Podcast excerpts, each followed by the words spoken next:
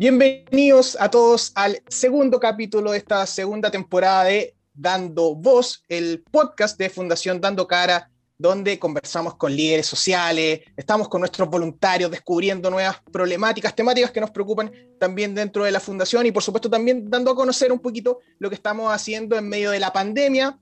Por supuesto que dejamos de asistir a nuestros voluntariados presenciales, pero en estos años, año y medio ya de... Eh, de, pandemia que se va a cumplir seguramente pronto, bueno, hemos también seguido haciendo proyectos eh, a través de eh, el, tele, el Zoom, podríamos decir, bueno, y uno de esos proyectos ha sido, ustedes lo saben, volviendo a los recreos, lo hemos estado hablando, y muy en línea con eso vamos a estar con estudiantes y pandemia de desarrollo de nuevas habilidades, esa va a ser la temática que vamos a abordar y nos acompañan, como siempre, por supuesto, la presidenta del directorio Fundación Andocara, la jefa Isidora Montesinos. ¿Cómo está Isi? Hola Mati, muy bien, ¿y tú? Todo muy bien, muy contento, estoy muy contento porque tenemos el debut en Dando Voz de dos de nuestros nuevos voluntarios de Fundación Dando Cara, José Faitken y Renato Lama. ¿Cómo están, chiquillos? Todo bien, muchas gracias, muchas gracias por la invitación. Hola, estoy muy contenta de estar aquí. A ver, somos estudiantes de cuarto medio y estamos aquí como siendo voluntarios de esta fundación tan bonita sí, somos compañeros, estamos bueno, en encierro todavía, eh, no hemos podido disfrutar como momentos de cuarto medio juntos, pero, pero así vamos, contentos igual.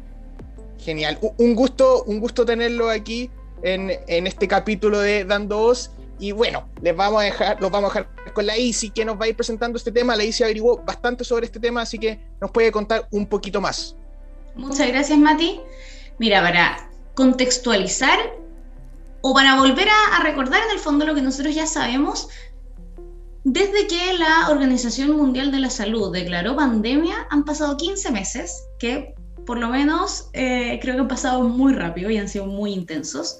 Todos sabemos que estos meses han sido de hartos cambios y de hartas adaptaciones, y en ese sentido el tema educacional a nivel mundial, a nivel de aprendizajes, a nivel de llevar el colegio a la casa, eh, ha sido bien, bien potente. Nosotros el año pasado, en, la primera temporada del podcast, pudimos hablar sobre la desigualdad en el acceso online para este nuevo tipo de educación. Y lo que queremos hoy día, tal como, como mencionó Matías, es poder hablar de los estudiantes y la educación, pero ahora el desarrollo de nuevas habilidades que, que ellos y ellas han podido, han podido lograr. Entonces, queremos saber eh, ¿Qué ha pasado con los estudiantes a nivel emocional? Eh, ¿Cuáles han sido los aprendizajes, los desgastes y qué podría pasar después también? Y como contexto, tener en cuenta que eh, según el estudio de la consultora Ipsos para el Fondo Económico Mundial, se estableció que Chile es el segundo país con la peor salud mental del mundo superado por Turquía. Y esto es muy muy potente, este estudio es de abril del 2021, porque refleja que si bien se han generado estas adaptaciones eh, y hemos podido superarnos, hay temas emocionales internos que evidentemente la pandemia ha afectado y ha pegado muy duro.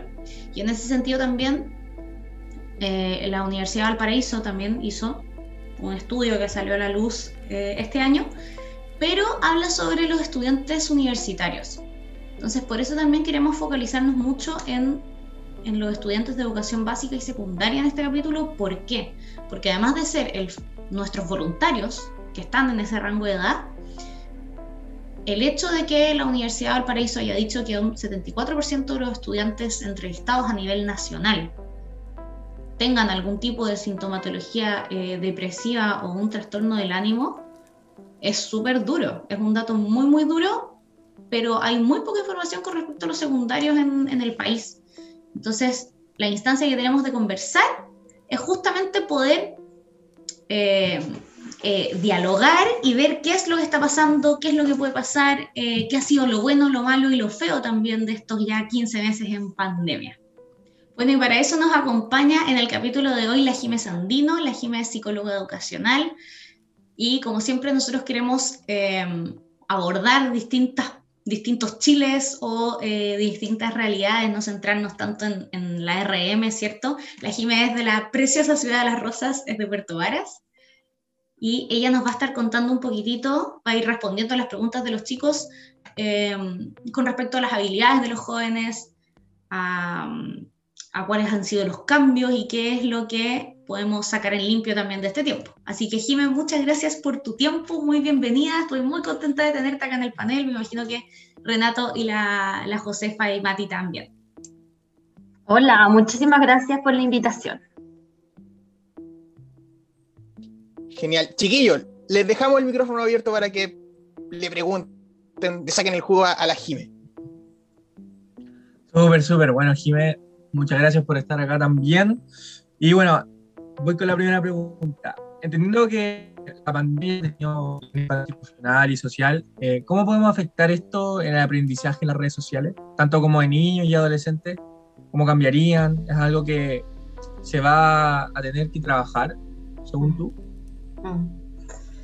Bueno, sí, efectivamente, como decía la ICI y como dicen los estudios existentes hoy, que ya hay, porque llevamos harto tiempo, hartos meses, entonces ya tenemos hasta estudios sobre eso, Em, los efectos de la pandemia en, la salud mental de los niños, niñas y adolescentes ya se está haciendo ver en el, en el bienestar emocional de hoy, ¿cierto? Y esto es súper significativo porque recordemos que nuestros números previos, o sea, la evidencia que teníamos antes, los estudios de antes respecto a la salud mental de los niños, las niñas y los adolescentes, ya era mala, ya era preocupante en nuestro país. Entonces, em, no, nos enciende aún más las antenitas porque decimos, tampoco estábamos tan, tan bien antes de enfrentarnos a esto, que, que es grande, ¿cierto?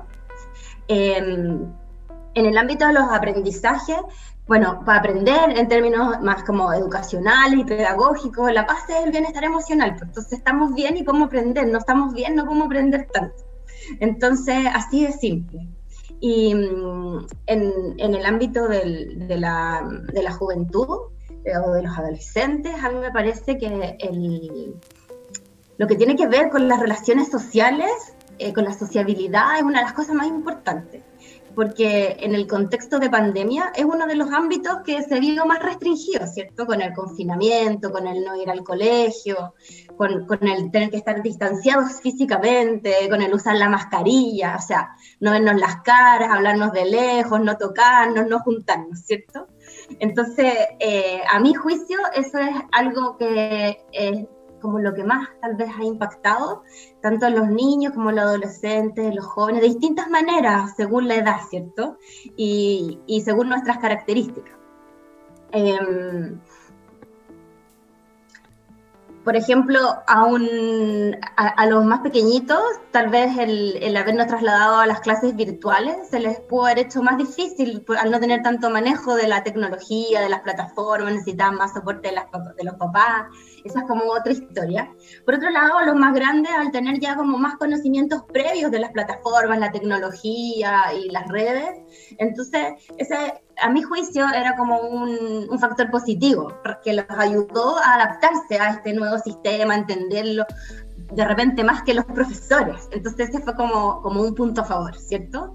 Pero por otro lado, para los jóvenes, el salir de la casa, el no estar en el núcleo familiar todo el rato, el salir, estar, compartir, es lo más importante. Entonces de repente es lo que nos quitan o lo que les quitan. Y entonces eso tiene un impacto súper significativo en la conformación de la identidad y en el bienestar diario.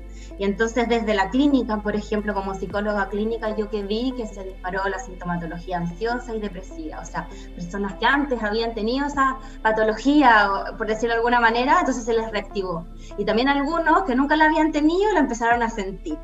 Eh, lo que sí también a mí me pareció positivo es como la red de sostén. Los colegios, los papás, eh, de inmediato estuvieron muy atentos y empezaron como a consultar y a generarse como ciertas redes de sostén. Y eso ha ayudado a, dar como un colchoncito, eh, de, a pesar de que inevitable que haya un impacto, como tratar de que este eh, se vaya desarrollando como de, de, la mejor manera, ¿verdad?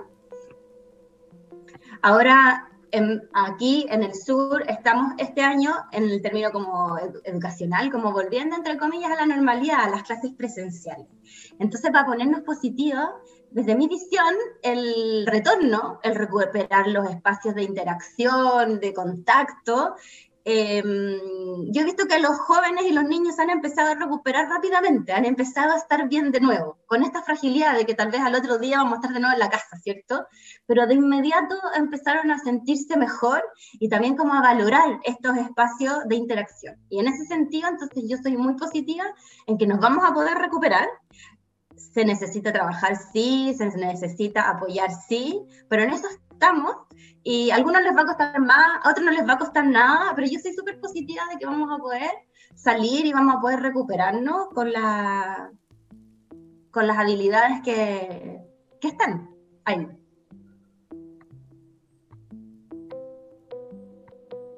Ya, yo tengo otra pregunta, que es algo muy de nuestro día a día, que es estar como en las pantallas, porque al final todo es a través de un computador y sobre todo nosotros que estamos en cuarto medio y estamos las ocho horas del colegio, más el preo tal vez, como qué consecuencias podría tener eso, como al estar exponiéndonos como todo el día a una pantalla. Mm. Josefa, qué buena pregunta, porque claro, ese es el escenario al que nos trasladamos, ¿cierto? Y tal vez hay algunas respuestas que, las que las vamos a ver en estudios en algunos años más, ¿cierto? Pero los expertos dicen que indudablemente hay efectos negativos en el desarrollo de los niños, de los adolescentes, eh, a partir del uso excesivo de las pantallas. Y mientras más estudios van saliendo, mientras más se conoce del tema, entonces esto ha empezado a ser más categórico. O sea, sabemos con mayor fuerza que, que no nos hace nada de bien, ¿cierto? Eh, ya sabemos que los niños pequeños no deberían estar expuestos a pantalla en, en tiempos prolongados o incluso no tan prolongados, porque eso tiene un impacto en el desarrollo del, del cerebro. Bueno, ese es un, un tema en sí. Pero yéndonos a los, a los más grandes, eh, la exposición a pantallas también tiene el riesgo de, de, acceder a contenidos inadecuados o negativos, de irnos encontrando con cosas que no nos hacen bien, ¿cierto? Con el riesgo de, ponernos, de exponernos también a distintos tipos de abuso, ese es otro tema, pero estamos más vulnerables, más tristes, más, más comprometidos emocionalmente, entonces también más susceptibles de, de vernos afectados por otras cosas. Ahora, en términos sencillos, a mí me gustaría decir que que esto como de, de, estar más expuesto a la pantalla, no solo en las clases, sino que después nos podemos quedar pegados en, en Instagram o viendo series, entonces se suma, ¿cierto? En el fondo hace que uno, al dedicarle mucho tiempo a una cosa, le deja de dedicar tiempo a otras cosas que también son importantes. Y mm, esto tiene un impacto en la calidad de sueño, por ejemplo, nos acostumbramos a ver el celular antes de dormir y eh, dejamos el cerebro activado, después nos cuesta dormir, entonces nos despertamos cansados, empieza a ser como un círculo eh, vicioso, ¿verdad? Em, también tiene un impacto en las emociones, se ha visto que uno queda más irritable, como más chispita, por así decirlo, después de estar mucho rato en la pantalla. Entonces también tiene un impacto en las relaciones familiares, donde nos hablan los papás y nosotros no reaccionamos iguales, todo como, como que se empieza a sumar en cadena. Y otra cosa súper importante que tiene que ver como con la vida sedentaria, nos empezamos a volver más tranquilos, a hacer menos ejercicio y y eso tiene un impacto en lo que se llama en las enfermedades no transmisibles, que vamos a, eh, a manifestar, o van ustedes tal vez a manifestar en unos años más. Estas son la diabetes, el cáncer, enfermedades cardiovasculares, que hoy día no las vemos y es como que no existen, pero sí estas enfermedades están aumentando significativamente en la juventud, alrededor de los 24 años, no los 30, los 40 a los 60. Entonces, la relación entre el exceso de pantalla y el sedentarismo eh, se asocia no solo a la salud mental, sino a la salud física. Y en ese sentido, súper importante que podamos ir tomando conciencia. Y mm, yo pienso que la tecnología eh, es un aporte, ha sido un aporte, nos ha permitido mantenernos en el colegio, nos permite desarrollarnos, pero necesitamos ser conscientes respecto del tiempo que estamos eh, eh, en la pantalla, de qué cosas estamos dejando de lado, intentar no dejar socializar, intentar no dejar de tener vida, actividad física, ¿verdad? Y también tener ojo respecto de los contenidos a los que estamos eh, accediendo, porque eso nos impacta en la emocionalidad eh, en el día a día. Entonces es una buenísima pregunta y una invitación como a mirarnos en qué cantidad de pantalla y qué contenidos estamos consumiendo, ser consciente de ellos. Jime, una pregunta muy puntual. ¿Tú nos podrías dar algunos tips? Yo, porque yo tengo un hermano chico que está en cuarto medio también, y me pregunto si ellos, bueno, él está yendo ahora al colegio, pero también estuvo mucho tiempo sin ir. ¿Cómo los compañeros se pueden dar cuenta que a lo mejor uno de los amigos está pasando por un problema de salud mental? Le pueden decir, oye, te recomiendo que vayáis acá a tal psicólogo, habla con tal persona. ¿Cómo se puede dar eso entre los amigos? Mm. Me gusta tu pregunta, Matías. Me recuerda, o sea, a mí me ha pasado ahora que, como les contaba, estábamos volviendo a la presencialidad. Han llegado a mi oficina del colegio jóvenes o adolescentes y con un amigo o una amiga y con el que yo ya había conversado antes. Y entonces le dicen, oye, te vinimos a visitar porque eh, no la veo bien y le dije que podía venir a conversar contigo para desahogarse o lo que sea. O llega, el otro día llegó otro chiquillo y me, dijo como, el, no sé, el Juanito me dijo que había venido a hablar contigo. Y entonces, eh, ¿cuándo tiene que ver cuando yo miro a mi amigo que está distinto? Él era de una manera y ahora está diferente. Esos cambios eh, que uno detecta al tiro, aunque no los entendamos, cuando hay un cambio que es significativo es porque algo nos puede estar pasando. Eh, este es como muy sencillo, pero la principal, la principal brújula, cuando los vemos que no están siendo igual que antes.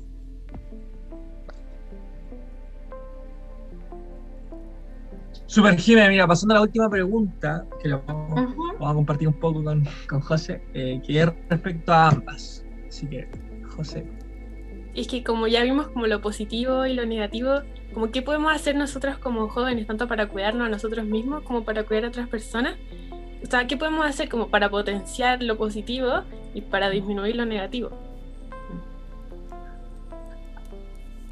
Mira, yo te daría una respuesta muy sencilla, que es como para sacar un aprendizaje de esto, como mi invitación es mirarnos, como tomar conciencia de nuestras vivencias, de nuestros procesos, o sea, desenchufarnos de la pantalla un rato y mirarnos hacia adentro. Entonces llevar a cabo una reflexión personal, como, mira, como contemplativa de cómo estamos. Y entonces, por ejemplo, pensar qué nos hace mal y qué nos hace bien en el día a día. ¿Me hace bien ducharme en la mañana o, me hace mejor o peor quedarme en pijama? Cosas tan sencillas como esta. Eh, ¿Qué nos sirvió o qué nos ha servido para atravesar estos momentos difíciles?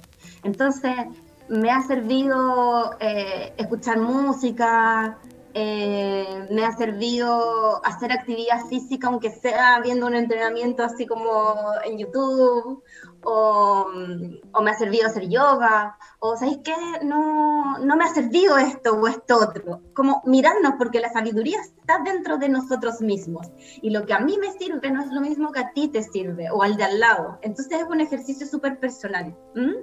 Y darnos cuenta de estas cosas, de lo que me hace bien, en el fondo nos da señales de que eso es lo que tenemos que potenciar, eso es lo que tenemos que seguir haciendo, o es eh, a lo que tenemos que recurrir cuando no estamos bien. Eso por una parte. Y por otra parte, la invitación es a visualizar la red de apoyo, o sea, quiénes tengo a mi alrededor que son un aporte, un apoyo, un sostén o son positivos para mí. Porque los momentos difíciles, cuando los vivimos solos, en soledad, son mucho más difíciles de enfrentar. Pero cuando los vivimos en compañía y en colaboración, lo podemos hacer mucho mejor. A veces nos sentimos solos teniendo personas alrededor. A veces está la ayuda ahí, pero nosotros no pedimos ayuda o no lo visualizamos. Entonces la, la invitación es a mirarnos para adentro, a mirar nuestro alrededor y atrevernos también a pedir ayuda eh, cuando necesitamos.